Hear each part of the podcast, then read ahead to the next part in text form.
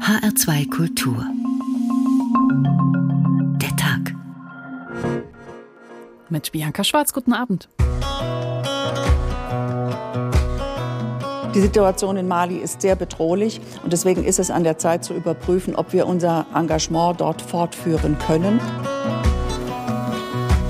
Man hat den Eindruck, dass die malische Übergangsregierung wirklich von Woche zu Woche das Fundament der Zusammenarbeit immer mehr und sehr ernsthaft in Frage stellt. Wir haben ja in Afghanistan gelernt, dass es elementar von Bedeutung ist, wen ich für was ausbilde. Und da gibt es momentan viele Fragezeichen, weil wir nicht wissen, wie die Militärdiktatur gedenkt, umzugehen mit diesen Soldaten.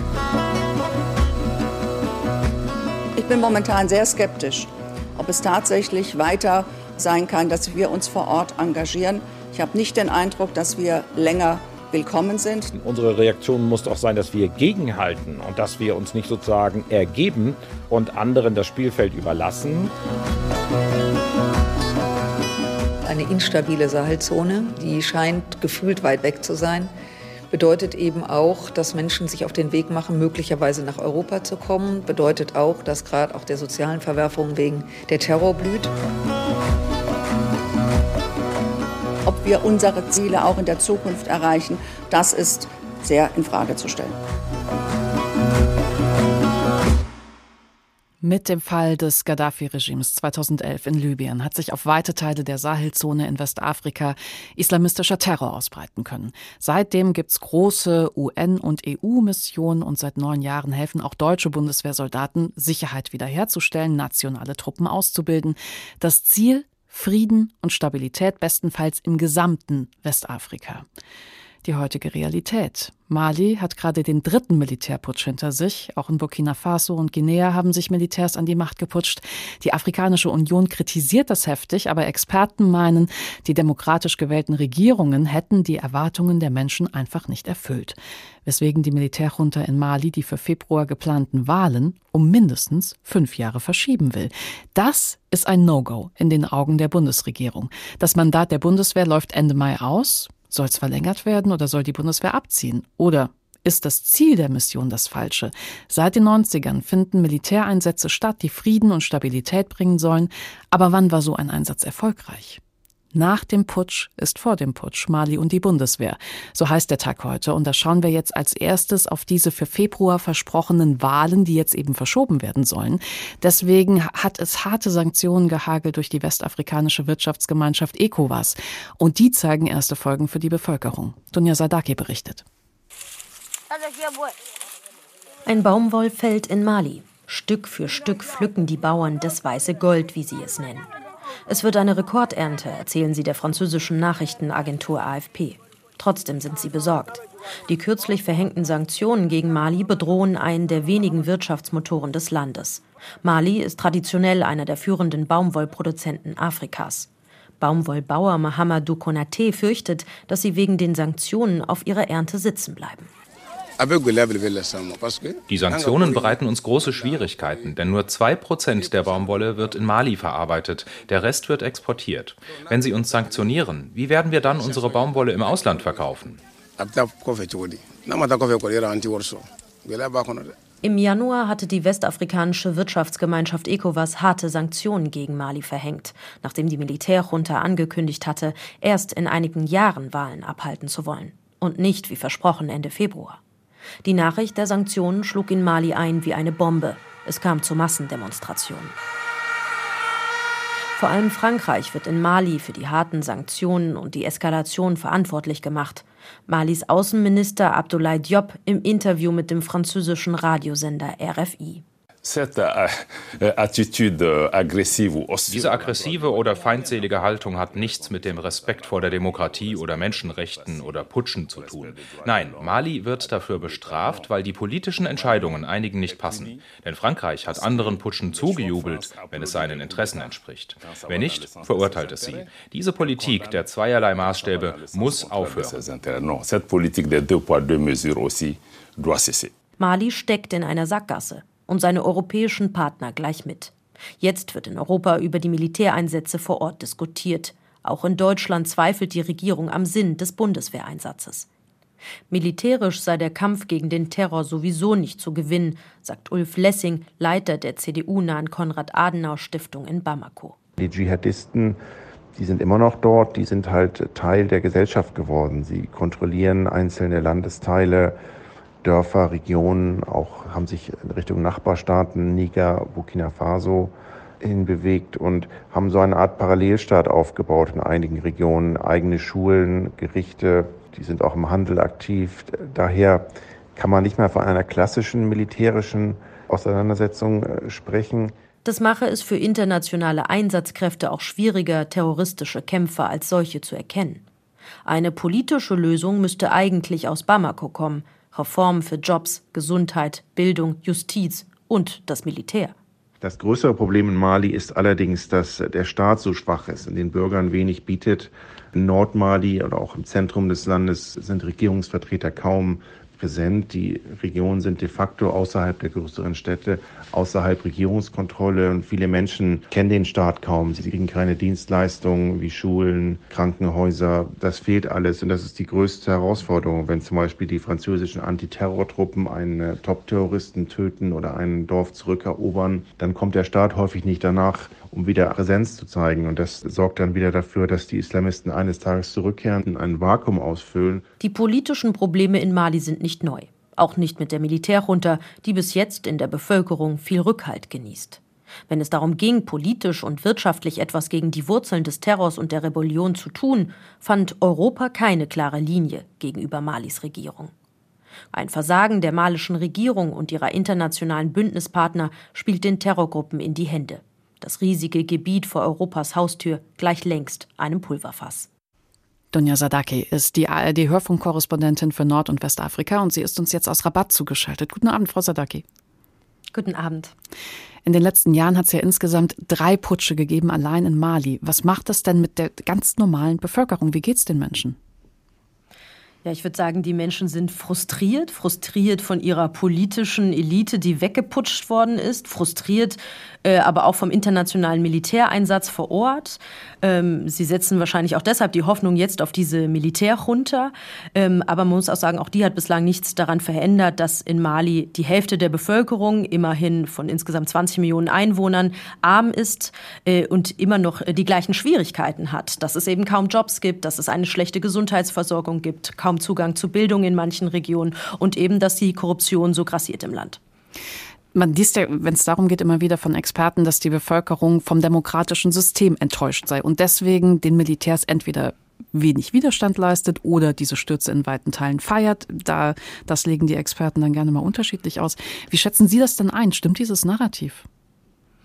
Na, also dass äh, der Militärputsch 2020 und dann 2021 äh, von Teilen der Bevölkerung gefeiert wurde, das haben wir ja gesehen. Das gab es auf Videoaufnahmen. Es gab immer wieder pro äh, Militärjunta-Demonstrationen. Also im Süden des Landes haben wir das gesehen, dass eben Tausende diesen äh, Putschisten zu, äh, äh, zugejubelt haben. Und vorher, also vor dem ersten Putsch 2020, da war ja immer wieder auch demonstriert worden gegen den damaligen Präsidenten Ibrahim Boubacar Keita, ähm, vor allem, weil er eben die schlechte Sicherheitslage in seiner Amtszeit nicht in den Griff bekommen hat. Und im Norden, da ist es schon, muss man sagen, fast schon ein zweigeteiltes Land, äh, kennen viele ihren Staat überhaupt nicht, weil er für sie einfach nicht sichtbar ist, weil er keine Dienstleistungen anbietet, wie in der Bildung, im Gesundheitssektor, in der Justiz und in der Sicherheit zum Beispiel auch, oder weil sie ihn mit negativen Sachen verbinden, wie zum Beispiel mit Menschenrechtsverletzungen oder eben Korruption.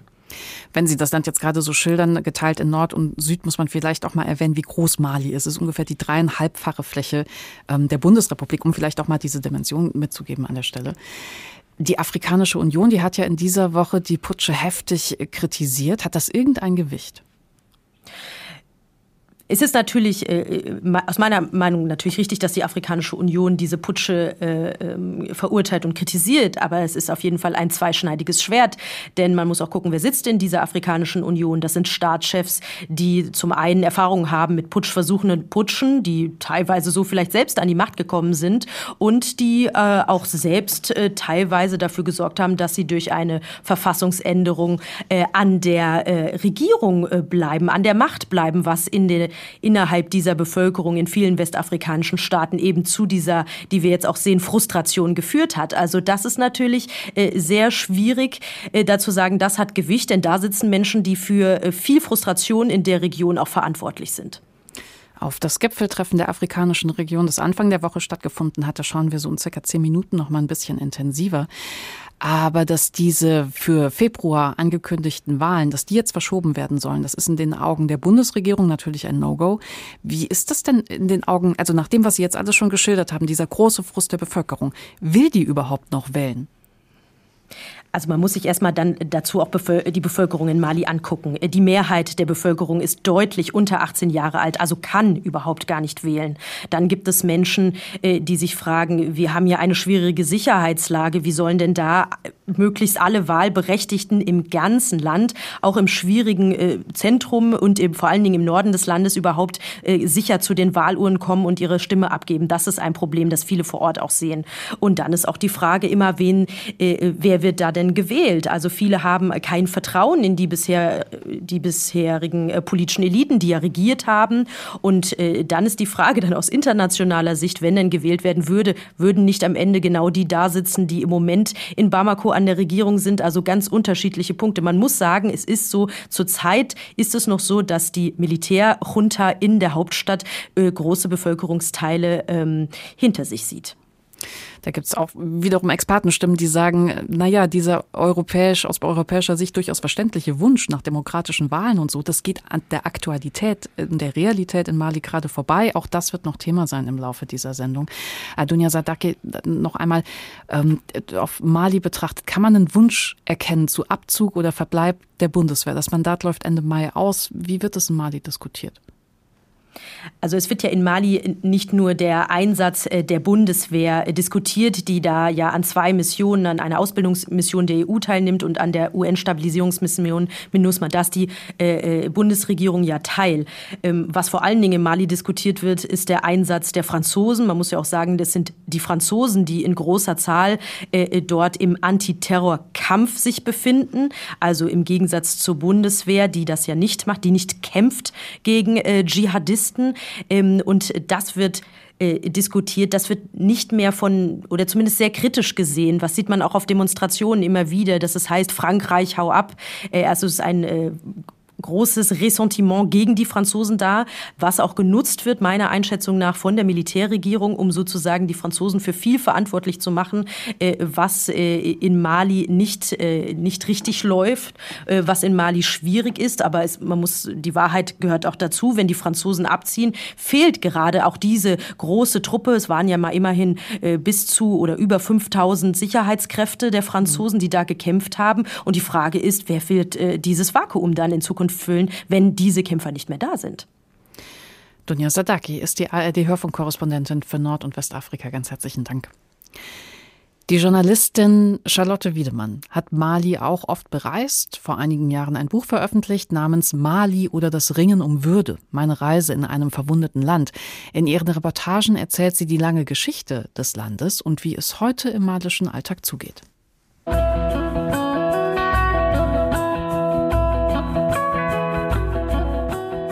Wenn ich nur einen einzigen Gegenstand zur Verfügung hätte, um Mali und das Anliegen dieses Buches zu erklären, dann wäre das ein blauer Eisenstuhl.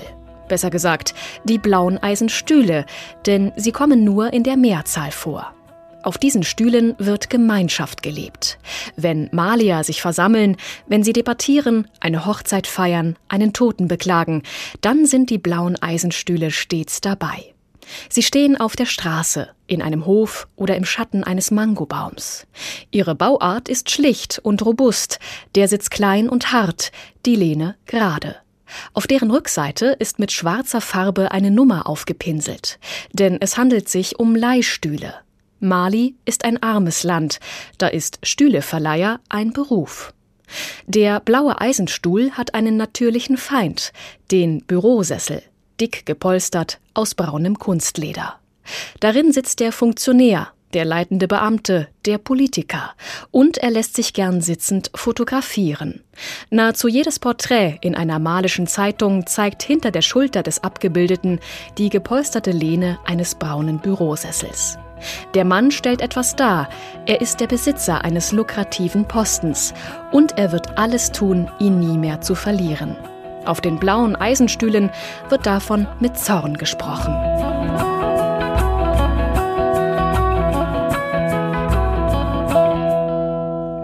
Charlotte Wiedemanns Buch Mali oder das Ringen um Würde ist bei Pantheon erschienen. 304 Seiten gibt's für rund 15 Euro.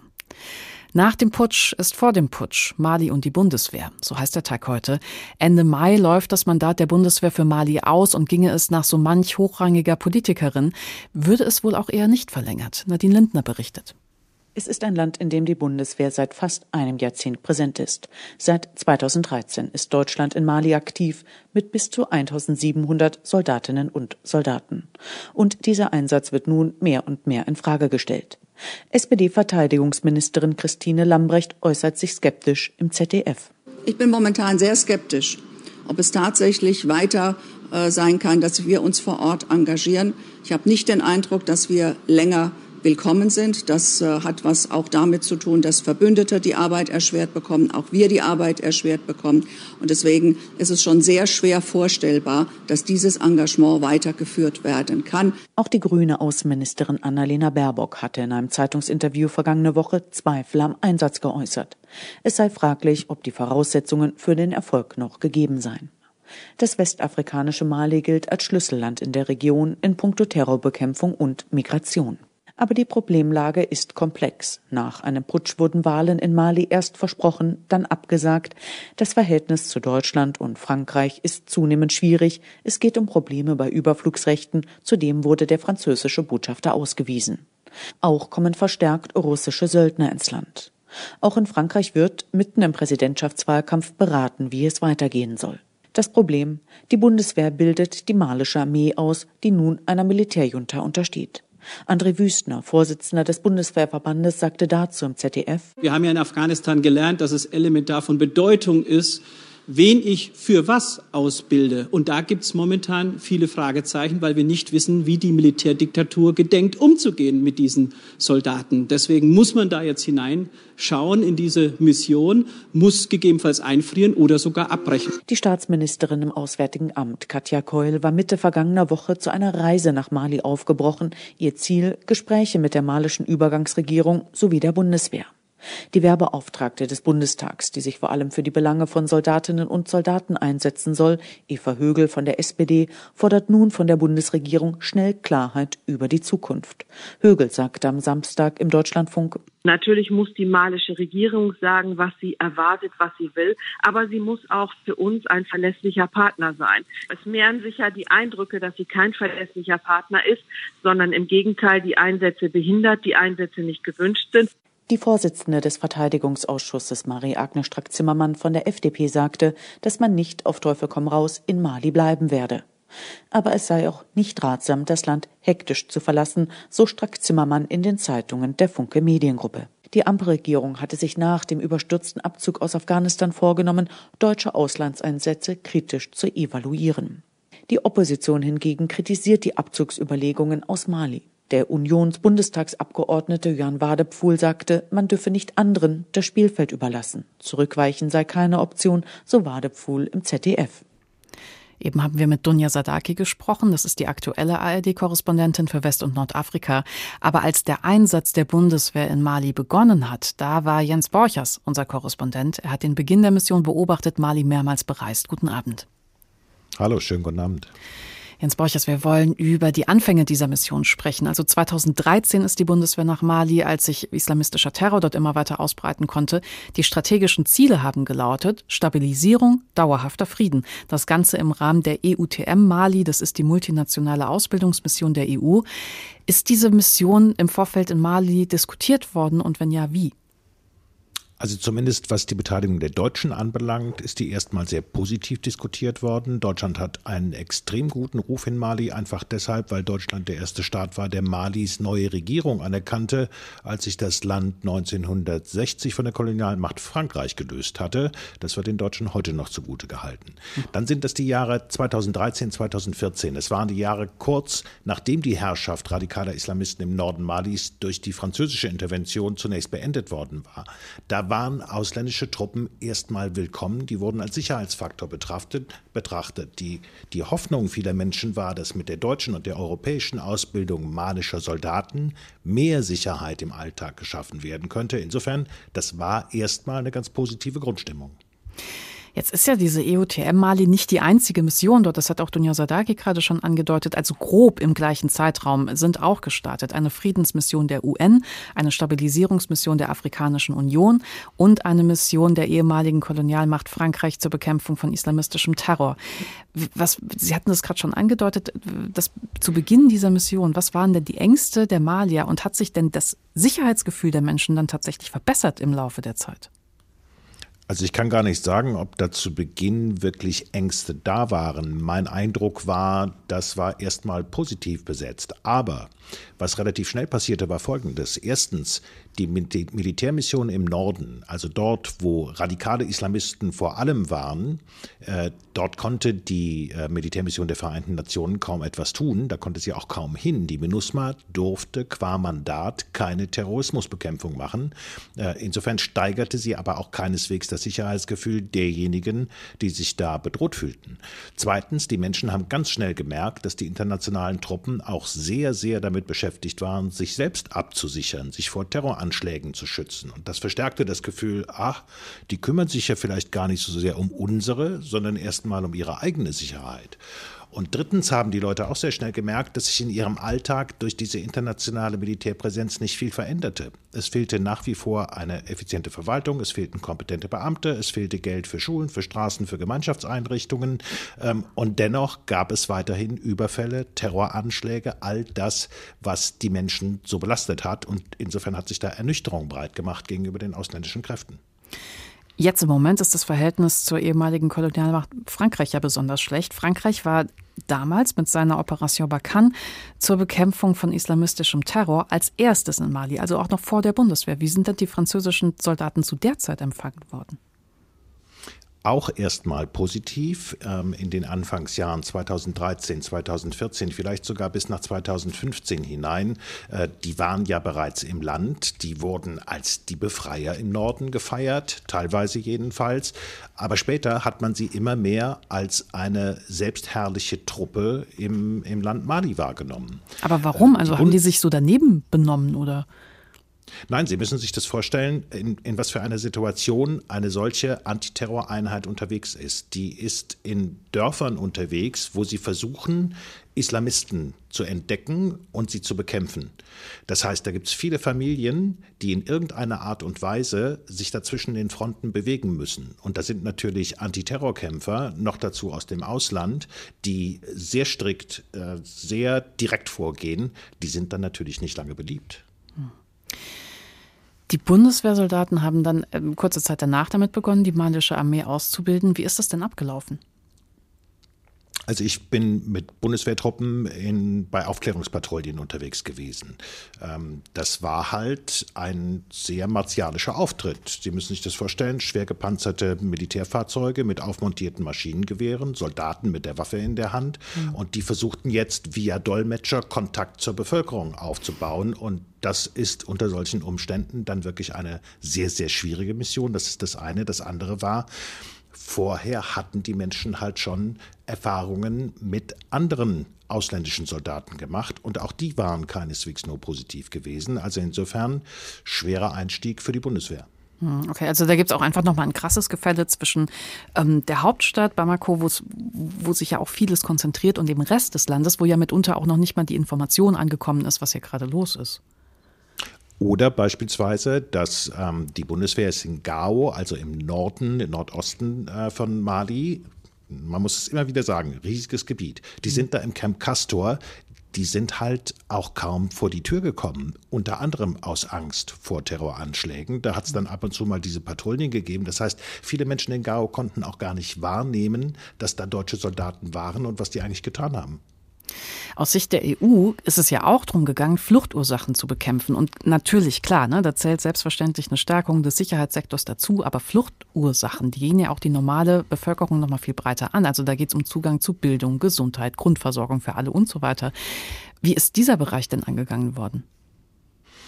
Also ich habe in Mali etliche Entwicklungshilfeprojekte gesehen. Jedes für sich mag auch gut und schön gewesen sein. Aber das größte Defizit, das war der Mangel an Koordination. Das heißt, jedes Projekt macht da so vor sich hin. Der Gouverneur der Stadt Gao hat mir damals gesagt, da kommen deutsche, holländische, dänische oder von mir aus auch amerikanische Nichtregierungsorganisationen in meine Stadt. Die machen Projekte, die sind in Bamako mit der Zentralregierung irgendwie ausgedengelt worden. Aber mich, den Gouverneur hier oben, der es weiß, den hat keiner gefragt, was wir eigentlich hier brauchen. Das Thema Migration, das hat nochmal einen ganz anderen Aspekt. Mali war immer ein Migrationsland. Menschen sind weggegangen, haben woanders was gelernt und Geld verdient und kamen dann zurück. Und jetzt sagte Europa, wir wollen keine Migranten mehr, die sollen zu Hause bleiben. Und das war fatal. Ich bin mal 700 Kilometer Schlaglochpiste von Bamako nach Westen ins Dorf Bandiogula gefahren. Und zwar deshalb, weil man mir erzählt hatte, das sei ein Dorf, das von der Migration lebe. Und es stimmte. Seit Jahrzehnten waren Menschen in Bandiogula nach Europa, vor allem nach Frankreich gegangen, hatten dort gearbeitet, gutes Geld verdient und haben es ins Dorf geschickt. Und davon wurden dann im Dorf der Lehrer bezahlt, die Schule gebaut, eine Gesundheitsstation mit einer Krankenschwester. Lauter Dinge, die für die Menschen wirklich Verbesserung gebracht haben. Und jetzt erzählten mir die Menschen in Banjogula, dass ihre Söhne und Töchter nicht mehr nach Europa kommen oder nur illegal und unter enormen Risiken. Und das sei schlecht für das Dorf. Und das verstehen sie nicht. Auch da also eine Stimmung, die im Prinzip sich so Schritt für Schritt gegen Europa richtete, weil man nicht mehr verstand, warum die sich so abschotteten. Das ist ja auch ein krasses Beispiel, weil genau das würde man sich ja wünschen, ne? dass genau diese Entwicklung stattfindet, die dann da privat organisiert ist am Ende. Ne? Ganz genau das. Und viele dort haben nicht verstanden, dass sie, sie, sie sagten, wir, wir gehen doch nur eine Zeit lang dahin und dann gehen wir doch wieder nach Hause. Wir wollen doch wieder zurück in unsere Heimat. Hm. Jens Borchers, Ihr Fazit, also war diese Bundeswehrmission in Mali von Anfang an zum Scheitern verurteilt aus Gründen, die Sie so angedeutet haben, weil es keine strukturellen Absprachen gab, keinen wirklichen Plan dafür, wer, welcher Teil von welcher Mission was genau jetzt eigentlich erreichen soll und was nicht? Oder ist schon die reine Tatsache, dass Mali nicht völlig auseinandergebrochen ist bis hierhin, als Erfolg zu betrachten? Das ist vielleicht schon als Erfolg zu betrachten. Dunja Sadaki hat das vorhin richtig geschildert. Ob Mali nicht zumindest ansatzweise schon auseinandergebrochen ist, das könnte man auch noch mal lange diskutieren. Mhm. Was die Bundeswehr anbetrifft, die Bundeswehr ist Teil von zwei großen internationalen Missionen und die sind schlecht koordiniert und die sind in ihrer strategischen Ausrichtung glaube ich, mittlerweile zumindest fragwürdig. Insofern würde ich nicht sagen, das war von Anfang an zum Scheitern verurteilt, aber da ist viel schiefgelaufen. Jens Borchers, ehemaliger Korrespondent für West- und Nordafrika. Er hat den Beginn dieser Bundeswehrmission beobachtet. Die Journalistin Charlotte Wiedemann möchte mit ihrem Buch Mali oder das Ringen um Würde auch aufzeigen. Mali war über Jahrhunderte ein reiches Land. Es hat eine stolze Geschichte, hat einst zu den Zentren islamischer Wissenschaft und Kultur gehört. Das sagenumwobene Timbuktu war eine Handelsmetropole der alten Welt. Die erste Verfassung Afrikas vergleichen viele Historiker in ihrer Bedeutung mit der Magna Carta in England. Sie stammt aus dem afrikanischen Mittelalter, aus Mali.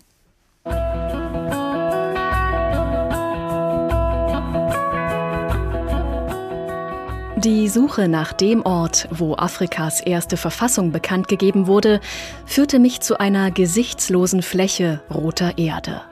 Ein verwittertes, baumloses Terrain mit kleinen schwärzlichen Kratern, einer Miniaturmondlandschaft ähnlich.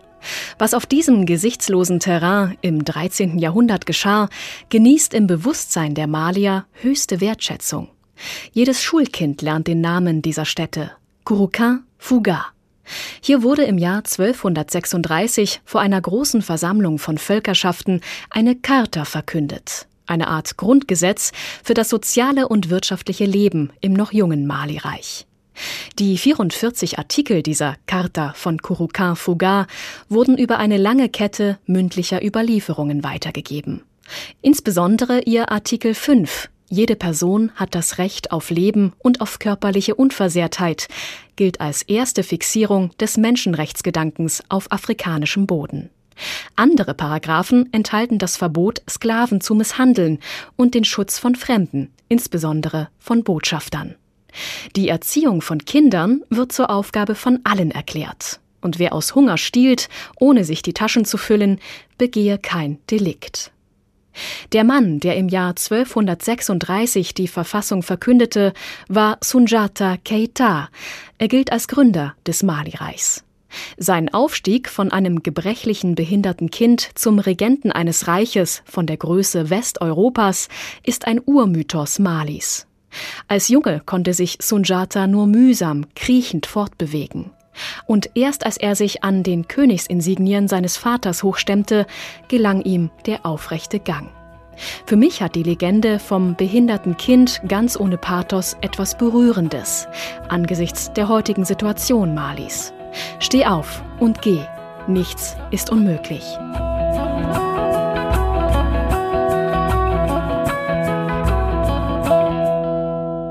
Charlotte Wiedemann, Mali oder Das Ringen um Würde, meine Reisen in einem verwundeten Land, ist bei Pantheon erschienen.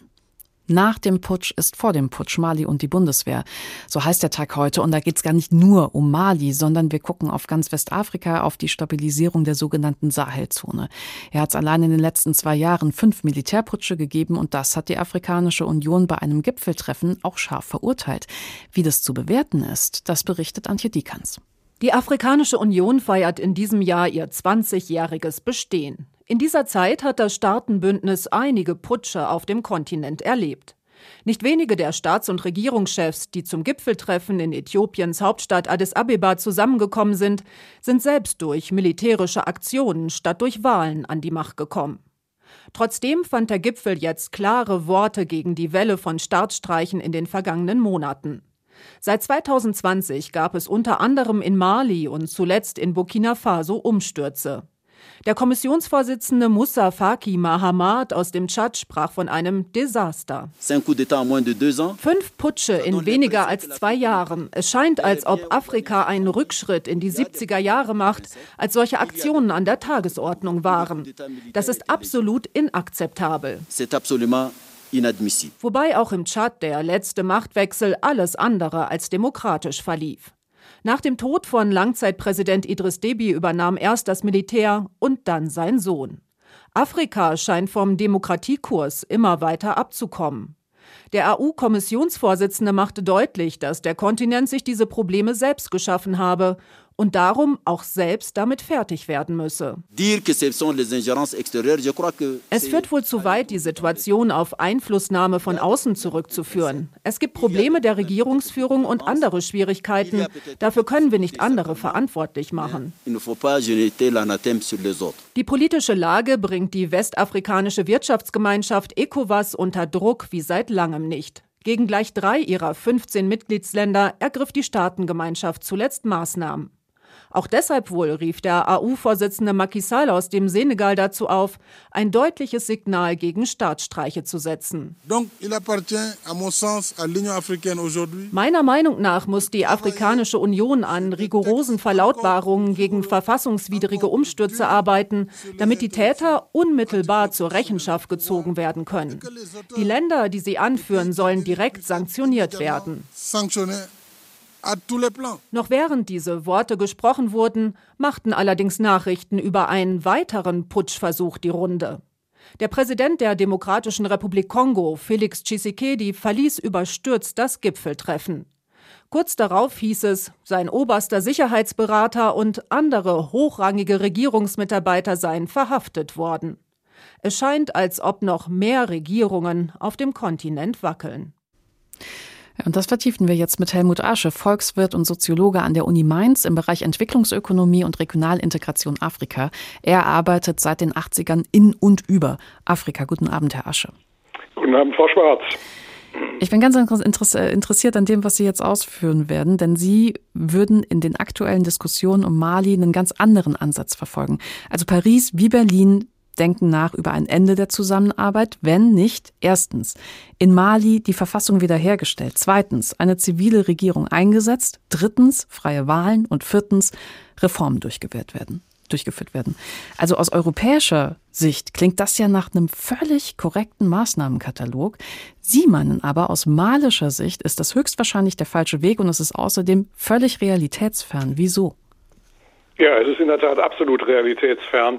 Man muss sich nur mal kurz klar machen, wie diese äh, Umstürze überhaupt zustande gekommen sind. Da hat sich haben sich die mittleren Militärsränge gegen ihre eigene Generalität, die in der Sicherheitsfrage völlig versagt hat, und gegen die eigenen zivilen Führungen durchgesetzt, die ihre jeweiligen Länder, also hier reden wir über, vor allem über Mali und Burkina Faso oder auch über Guinea, nichts, aber auch gar nichts zustande gebracht haben. Mhm. Und die ganzen schönen Forderungen jetzt aufzustellen, die übrigens längst nicht mit gleichem Nachdruck von den zivilen Vorgängerregierungen verlangt worden sind, geschweige denn mit Repressalien belegt wurden, das jetzt an diese ähm, neuen äh, Führungsschichten zu richten, äh, ist in der Tat begriffslos und realitätsfern.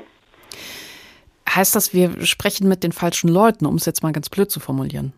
Nö, nö, das sind schon die richtigen Gesprächspartner. Und wir müssen auch mit denen reden, aber man muss ihnen zugute halten, äh, dass sie versuchen, sowohl die Sicherheitsfrage, wo bislang unter französischer Führung im Wesentlichen eigentlich eine Strategie äh, des Draufhauens äh, und nicht des Verhandelns verfolgt worden ist, äh, als auch in der zivilen Frage, dass sie versuchen, anders vorzugehen, zu anderen Lösungen zu kommen und zur grenzenlosen Verblüffung äh, in Paris, Brüssel und Berlin dabei auch von großen Teilen ihrer Bevölkerung unterstützt werden, die das nämlich genauso sehen. Hm. Was man über Mali vielleicht ganz grundsätzlich wissen muss, das ist kein historisch armes, konfliktgebeuteltes Land, ganz im Gegenteil. Also das historische Mali-Reich besteht seit dem 13. Jahrhundert. Das war lange ein kulturell wie monetär reiches Land mit ausgezeichneten Handelsbeziehungen, einer stolzen Vergangenheit. Und das spielt natürlich im alltäglichen Leben der Menschen und bei der Frage, wie sie die Welt sehen, eine Rolle. Gäbe es eine Alternative, wie man Mali von außen helfen kann, die aber mehr auf diese regionalen Gegebenheiten, auf das Selbstverständnis von malischer Kultur und Gemeinschaftlichkeit einzahlt? Ja, genau. Das ist auch genau der Ansatz, der übrigens jetzt verfolgt wird äh, auch von den neuen Militärführungen, aber eben mit großer Unterstützung äh, äh, aus den zivilen Gesellschaften, natürlich nicht von den klassischen Parteiführungen, äh, denen ihre Funde abhanden gekommen sind.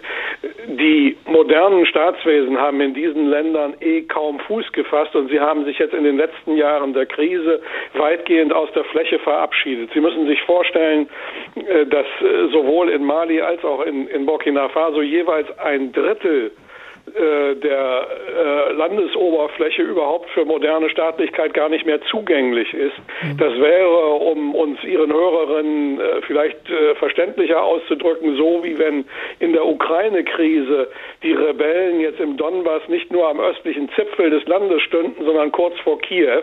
Mhm.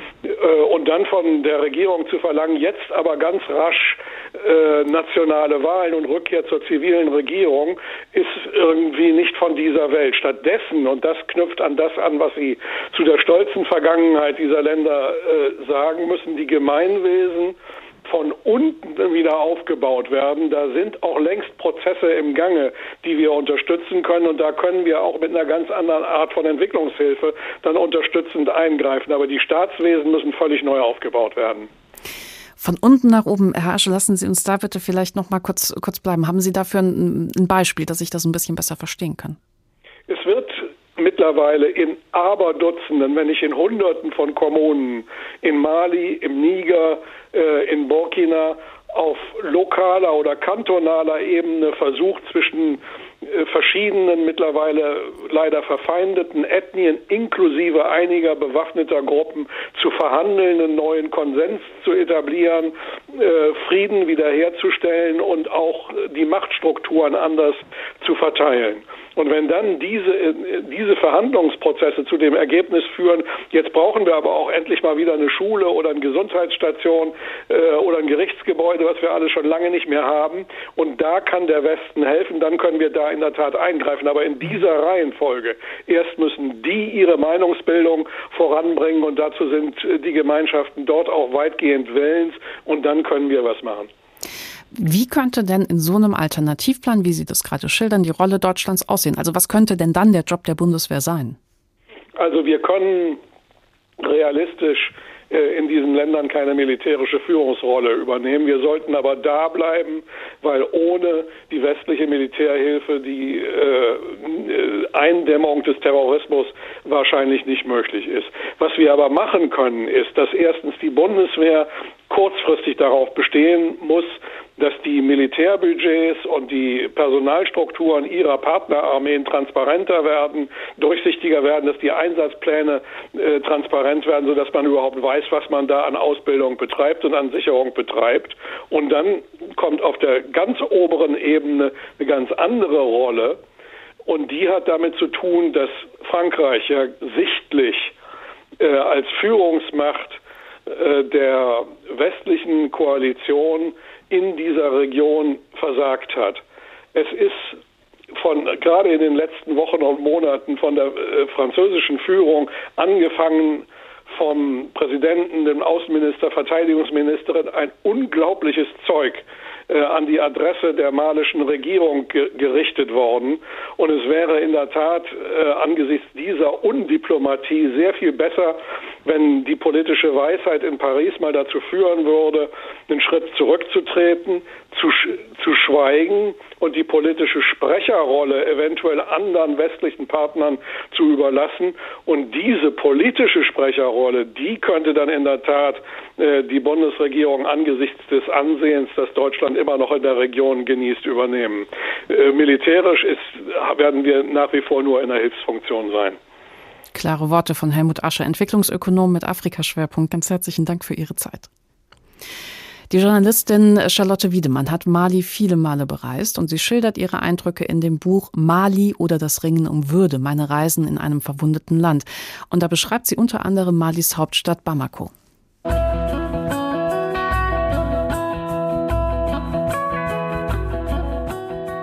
Bamako sei unter den Hauptstädten Afrikas die afrikanischste.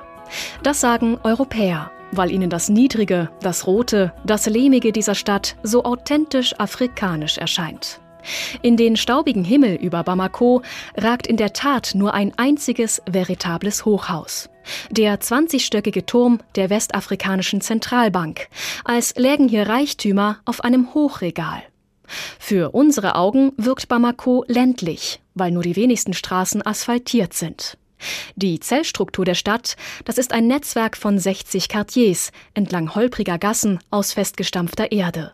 Wie ein Agglomerat von Dörfern zu beiden Seiten des Niger. Kaum zu glauben, dass Bamako zwei Millionen Einwohner hat.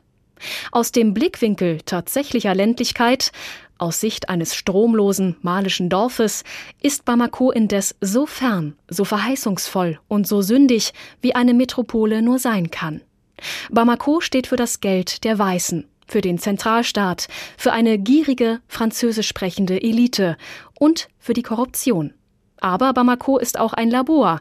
Hier entstehen Lebensformen, Moden und Gedanken, die im großen Rest des Landes erst viel später ankommen werden oder gar nicht. Manche Malier sagen, Bamako zeigt, was wir verlieren. Das sagen vor allem die Älteren. In der Stadt vermischen sich Kulturen und Eigenarten diverser Ethnien. Kaum jemand ist mehr an seiner Kleidung zu erkennen. Was der Fremde in Bamako für authentisch malisch hält, ist für traditionsbewusste Malier ein Gebräu mit diffusem Geschmack.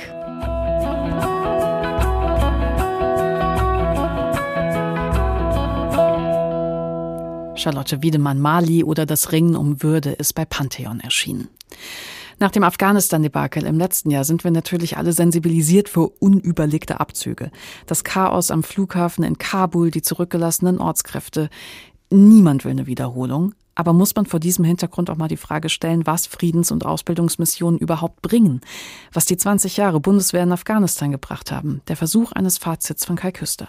Niemand im politischen Berlin würde auf die verwegene Idee kommen, für Afghanistan Mission accomplished, Mission erfüllt zu verkünden, so wie es einst US-Präsident George W. Bush mit Blick auf den Irak getan hatte. Allenfalls gemischt fällt auch die Afghanistan-Bilanz der Wehrbeauftragten Eva Högel aus, wie sie dem AD Hauptstadtstudio sagte. Das Ziel war auf jeden Fall, dass internationaler islamistischer Terrorismus nicht mehr äh, von Afghanistan ausgeht. Da kann man möglicherweise einen Haken dran machen und sagen, das Ziel ist jedenfalls jetzt erstmal erreicht erreicht.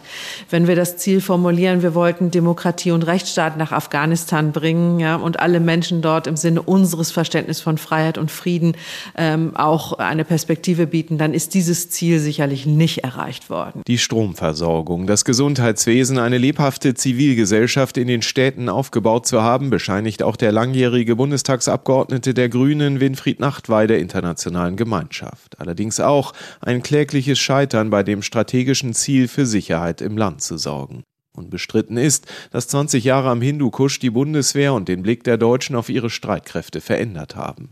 Psychologische Schockwellen in die Heimat sendete der von einem deutschen Oberst befohlene Abwurf von zwei Bomben auf von Taliban entführte Tanklaster im September 2009 oder das Karfreitagsgefecht mit drei getöteten deutschen Soldaten im April 2010.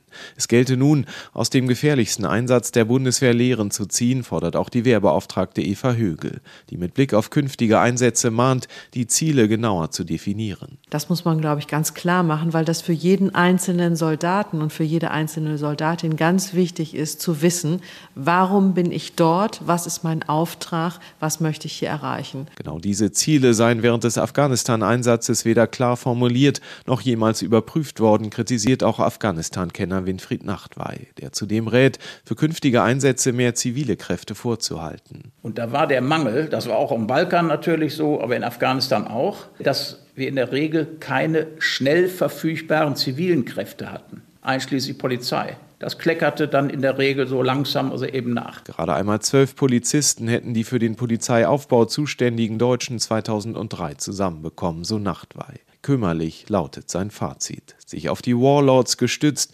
Demokratieaufbau halbherzig betrieben, überhaupt unvorbereitet 2002 in diesen Einsatz gestolpert zu sein, die Mängeliste ist lang. Lehren aus Afghanistan zu ziehen, scheint jedenfalls gerade jetzt umso dringlicher, als auch die Bundeswehrmission in Mali immer gefährlicher und umstrittener zu werden scheint.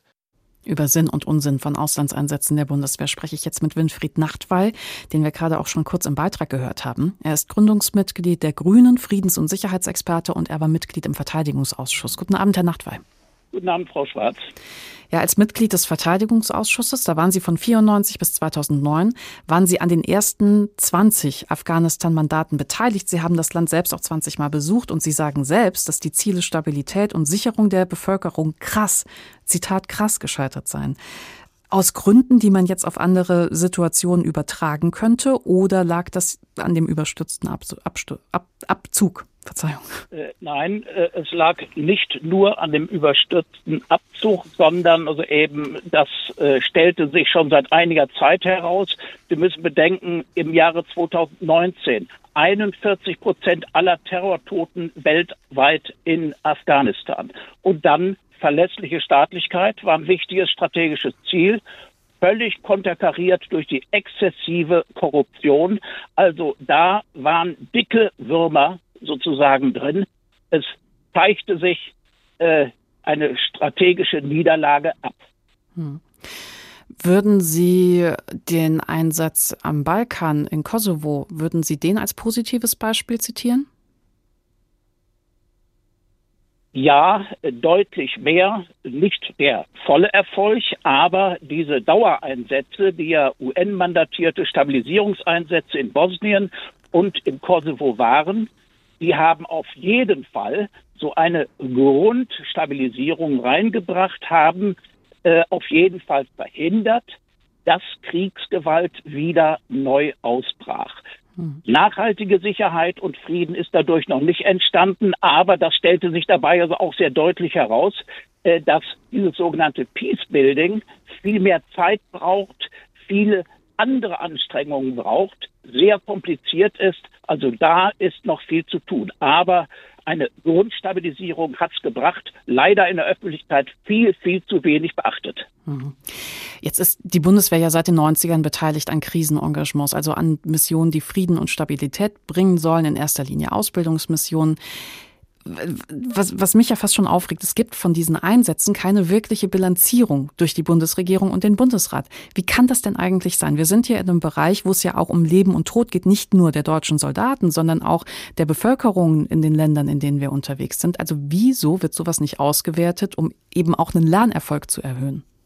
Ja, in der Tat soll man meinen, dass da so eben eine Bilanzierung, eine regelmäßige äh, auf der Hand liegt. Äh, und andere Länder haben einiges in die Richtung geschafft, obwohl ja sowas bei einem multinationalen Einsatz ganz schön kompliziert ist. Niederlande, Norwegen, zum Teil die USA, aber in Deutschland explizit nicht. Und nach meiner Langzeitbeobachtung hatte das vor allem die Gründe, dass Bündnisloyalität auf der Spitze der Regierung, aber auch im Bundestag an aller, allererster Stelle stand und äh, auch also die Haltung, ja, wir bringen unsere verlässlichen Beiträge ein, aber dass die Wirkungsorientierung dem gegenüber stark zurück trat. Und wenn man nüchtern, ehrlich, rücksichtslos bilanziert, naja, besteht ja auch die Möglichkeit, dass man zu dem Ergebnis kommt, oh, so geht's nicht weiter. Und dann wäre möglicherweise eine Zustimmung des Bundestages gefährdet gewesen. Das sehe ich da also eben als eine, als Hauptgründe hinter dieser äh, Nichtbilanzierung, die in meinem politischen Leben wirklich die größte Ernüchterung war. Haben Sie versucht, das zu ändern? Das kann man wohl sagen. Seit, seit 1999 nach dem Kosovo-Luftkrieg, da also immer wieder, da war die eigene Regierung, der eigene Außenminister dagegen, der wollte nur nach vorne gucken, kann man verstehen in der Rolle. Äh, dann aber eben bei Afghanistan ab 2006, 15 Jahre immer gegen Wände gelaufen. Hm. Sie haben Anfang des Jahres einen Artikel geschrieben für die IF, das ist die Zeitschrift für innere Führung, und da, da geht es um Afghanistan. Sie nennen in Bezug auf Afghanistan einige Punkte, die es zu ändern gelte, und zwar ein tieferes Konfliktverständnis, eine ehrliche Interessendefinition, einen klaren Auftrag mit erfüllbaren und überprüfbaren Zielen und eine zivil-militärische Strategie, die es bisher noch nie so gab. Sollte die Bundeswehr das Mandat verlängert bekommen und in Mali bleiben, ließe sich anhand dieser Grundpfeiler, die Sie da definiert haben, ein paar Sachen anders machen? Äh, ja, äh, auf jeden Fall. Also eben, äh, bisher hat die Bundesrepublik als wichtiger Truppensteller und vor allem auch wichtiger Geber und Partner bei zivilen Anstrengungen keine Mali-Strategie. Das wäre also eben enorm wichtig. Äh, dann also eben auch eine äh, wirklich Wirkungsanalyse, äh, also dass man sich auch anguckt, was hat denn überhaupt diese Ausbildung gebracht. Und wenn die Ausbildung so in der Tat so für eine frühere Regierung ist, die völlig korrupt, korrupt ist, dann hilft auch die beste Ausbildung nicht. Also das wäre insgesamt also notwendig. Worauf müssen Bundesregierung und Bundesrat dann achten, wenn sie über den Einsatz in Mali abstimmen? Äh, sie müssen einmal also eben die Erfahrungen bisheriger Einsätze ganz nüchtern einbeziehen. Sie müssen sich ein so sorgfältiges Bild, wie es eben geht, von den, der konkreten Konfliktsituation machen und dann auch die möglichen Folgen von dieser oder jeder, jener Entscheidung so mit berücksichtigen. Äh, dass man da auf jeden Fall in einem Dilemma ist, ist offensichtlich. Aber in solchen Konfliktländern, gerade in solchen Konfliktländern bei Krisenbewältigung, äh, kommt man aus äh, Dilemmata in der Regel nicht raus. Und das nur damit ich das richtig verstehe, zum Schluss gerade nochmal, da geht es Ihnen nicht nur um eine militärische Strategie. Sie sagen auch, der zivile Bereich ist dann, also muss betrachtet werden, muss anders betrachtet werden. Das kann man wohl sagen, äh, weil äh, nämlich zum Beispiel im Bereich Versöhnung, hm. äh, da hat der Herr Asche also auch schon so einzelne Beispiele gebracht. Da hat die Bundesrepublik sehr gute Beiträge geleistet über ein vom Auswärtigen Amt äh, finanziertes so Projekt. Äh, da gibt es also eben etliches, was da gut gelaufen ist, äh, was wenig bekannt ist, aber das alles muss wirklich jetzt mit beachtet werden. Und ein Grundfehler vergangener Mandatsdebatten im Bundestag war auch immer wieder, dass man nur auf das Militär geguckt hat. Aber die anderen für sogenannte Friedenskonsolidierung entscheidende Fähigkeiten, Maßnahmen sind in der Regel dabei gar nicht debattiert worden. Winfried Nachtwey, herzlichen Dank. Er ist Gründungsmitglied der Grünen, Friedens- und Sicherheitsexperte und er war Mitglied im Verteidigungsausschuss.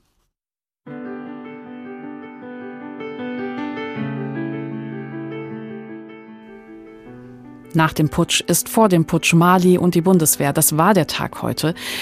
Und da bleibt das Gefühl zurück von, es ist komplex und das, was in Europa funktioniert, muss nicht unbedingt das beste System und die beste Realität für Mali in diesem Moment sein. In den nächsten Wochen und Monaten wird noch ordentlich debattiert werden und darüber halten wir Sie hier natürlich auf dem Laufenden. Mein Name ist Bianca Schwarz. Ich wünsche Ihnen noch einen schönen Abend.